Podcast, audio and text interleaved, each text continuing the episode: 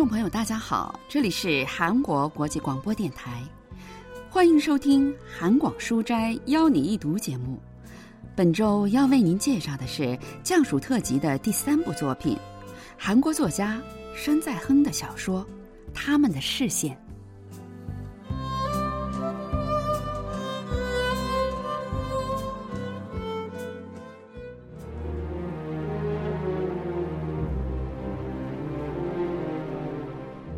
他进入这间半地下室的时间，应该也是现在这样的凌晨时分。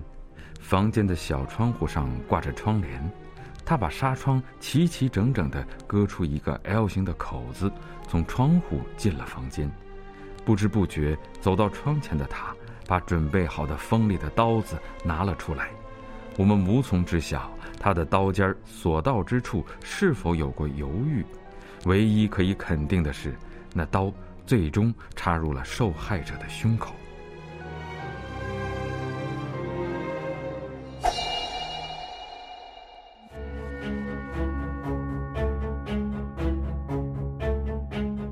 被瞬间进入身体的金属异物感和极度的痛苦惊到，女子睁开眼睛，用尽全身的力气尖叫着逃向客厅。她上半身鲜血淋漓，几乎是在地板上爬行。女子使出所有力气抓住了玄关门，却被他用刀砍在手背上，血迹把门把手也染红了。就在大量的鲜血从死去女子的伤口流出来的时候，他为了丢弃尸体，又掀开被割开的纱窗出去，拖着一个巨大的行李箱回来，在布满血迹的地板上留下两道鲜明的轮子的痕迹。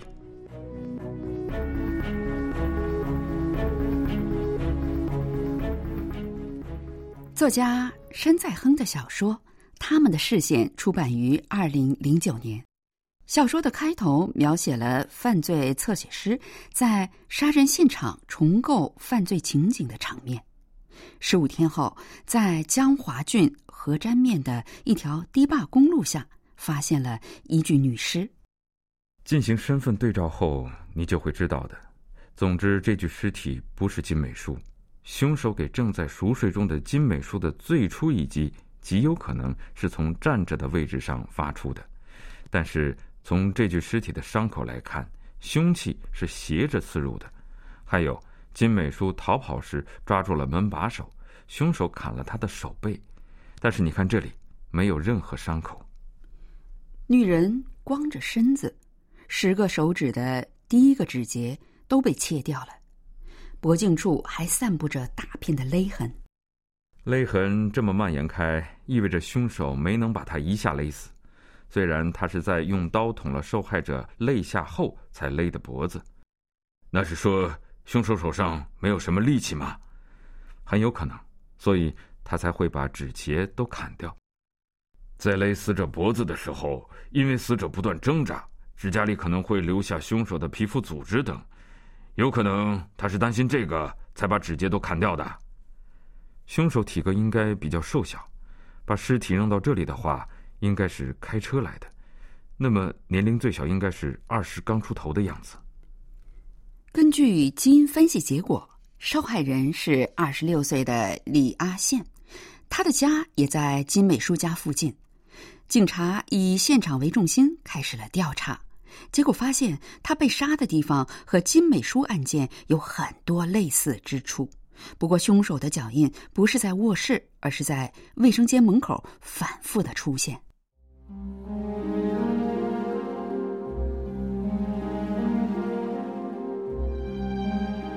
当时被害人是在卫生间里吗？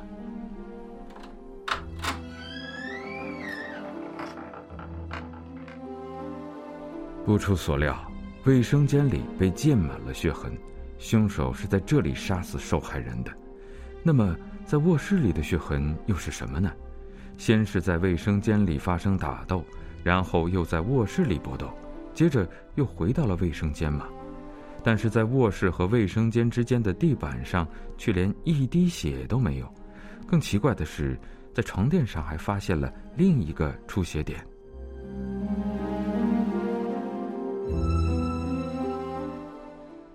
他走进卧室，仔细观察从床垫上开始的血迹，最终延绵到哪里。就在他弯下腰四处查看的时候，床边掉落的一个 M P 三映入了他的眼帘。接着，他发现了一条血迹，那血痕一直向着客厅的方向延伸出去，但除此之外，再也找不到其他明显的连接点了。客厅的一角，一面全身镜被打破了，在碎片之间也发现了血痕。在金美淑被杀现场，他的行动路线就好像被规定好那样，非常有计划性。那样的他。为什么在这个现场却呈现出如此无序的动向呢？是计划出现了差池吗？为什么要脱掉金美淑的衣服呢？你从一开始就没有强奸的打算呢？但如果是死者当时并没有穿着衣服呢？瞬间，某种可能性出现在了我的脑海里。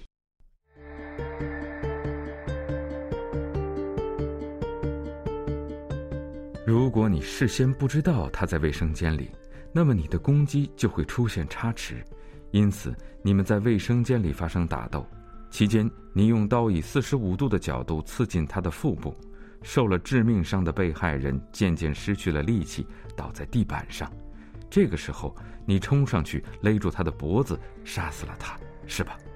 还有，你一开始以为他在卧室里。是因为你事先通过窗户确认了有人躺在床上的。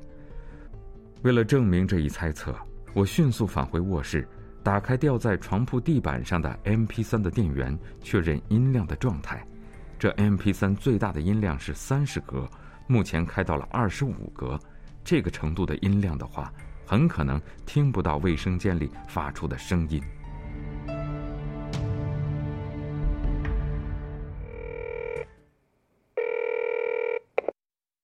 请把发现李亚宪尸体的芦苇田再搜查一下，周围五百米，不，一公里之内很有可能还有一具尸体。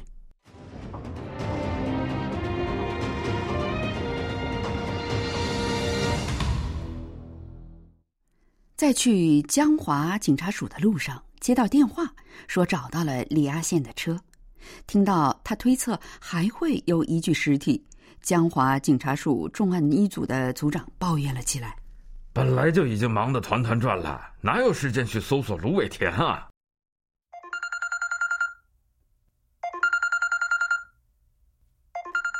这时有电话打给重案一组的组长，他接起来说了几句话之后，从桌子上抽屉里拿出了一份报告，递了过去。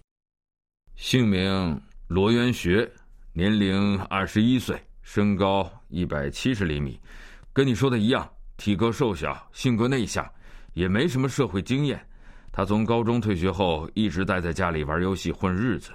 父母五年前遇到车祸去世，现在靠比他大五岁的姐姐养活。调查的时候你见过他吧？感觉怎么样？呃，很腼腆，看起来有点慌张不安。总之，在这附近，他是跟你的侧写最接近的了。现在轮到你了，说说凶手有什么样的心理？凶手在行凶的时候，好像受到了强烈的罪恶感。你是怎么知道的？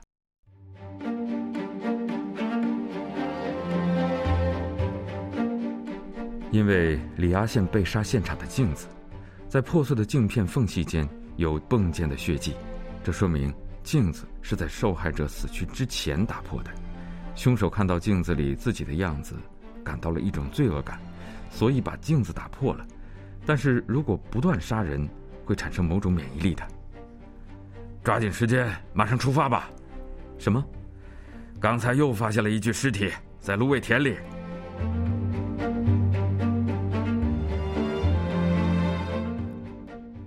到达罗云学家的时候，一眼可以看出，院子一角的土地上最近被翻开了，然后又重新填好，有这样的痕迹。嗯，我昨天下班回来的时候，他就不在，手机也没带，怎么也联系不上。不过，你们为什么找他呀？在重案一组组长跟罗云学的姐姐交谈的时候，他走进罗云学的房间，书桌抽屉里的手机里有他姐姐晚上九点半和凌晨一点左右打的两通未接通的电话的记录。为什么不经允许就走进我弟弟的房间啊？他飞快的将罗云雪的手机装进了口袋，走到客厅里。你弟弟是这个案件的嫌疑人。他不是那样的孩子，真的。不管怎样，首先得找到你弟弟。有脸拍的比较清晰的照片吗？给我一张。重案一组组长说：“再去查一下罗元学，就先走了。”他走进卫生间，给组长发了条短信，让他确认罗元学是否有驾照之后，马上跟自己联系。然后就靠在墙上，开始在脑子里整理，知道目前的所有的情况。罗元学没有驾照。就在那个瞬间，他看到了坐便器后面的一个小血痕，一个假设浮现在他的脑海里。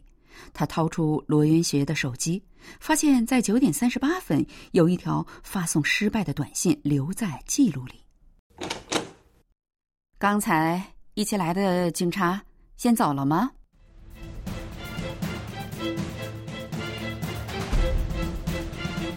罗元雪姐姐的声音跟刚才判若两人。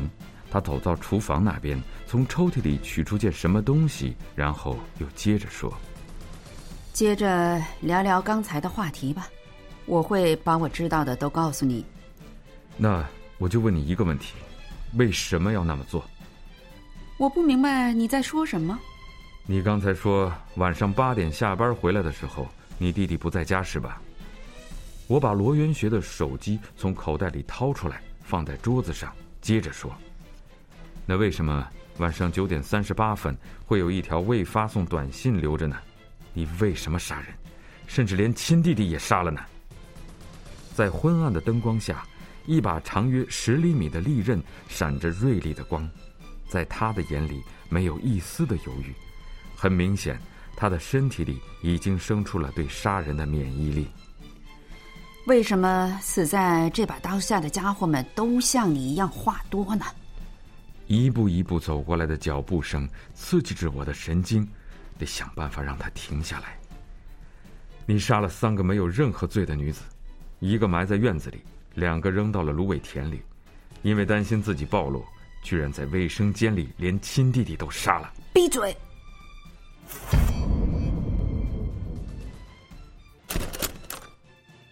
把刀放下！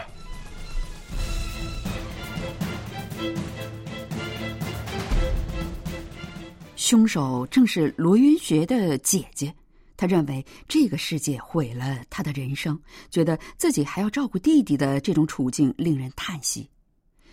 文学评论家全少英介绍说。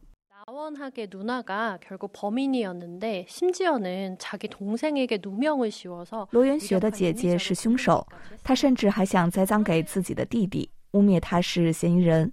被捕后，他并没有感受到罪恶感，反而认为自己是社会的受害者，并且对此深信不疑。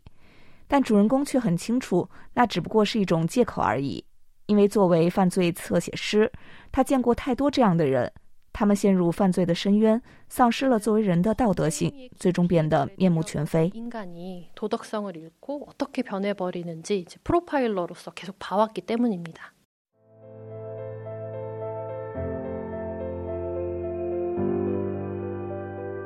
从警察署出来，我开上长长的公路向首尔驶去，路上看到的都是人或者人们，他们在今天也都在相见、分离。沟通或者断交，在他们当中，如果有人被杀，我们会首先从他身边的人开始审问和侦查，这是因为每个人都有潜在的会成为杀人犯的理由，那是一件可以理解或者无法理解的事情，所以我需要像他们一样，用破裂的眼睛去审视世界，就好像破裂的镜子那样。对我来说，现在。只能看到那些东西。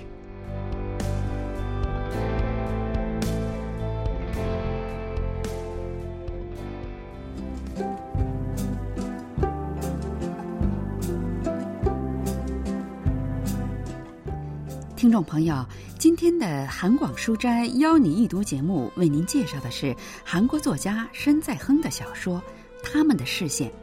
今天的节目是由立新跟小南为您播出的，同时，韩国国际广播电台一个小时的中国语节目就全部播送完了。感谢您的收听，再会。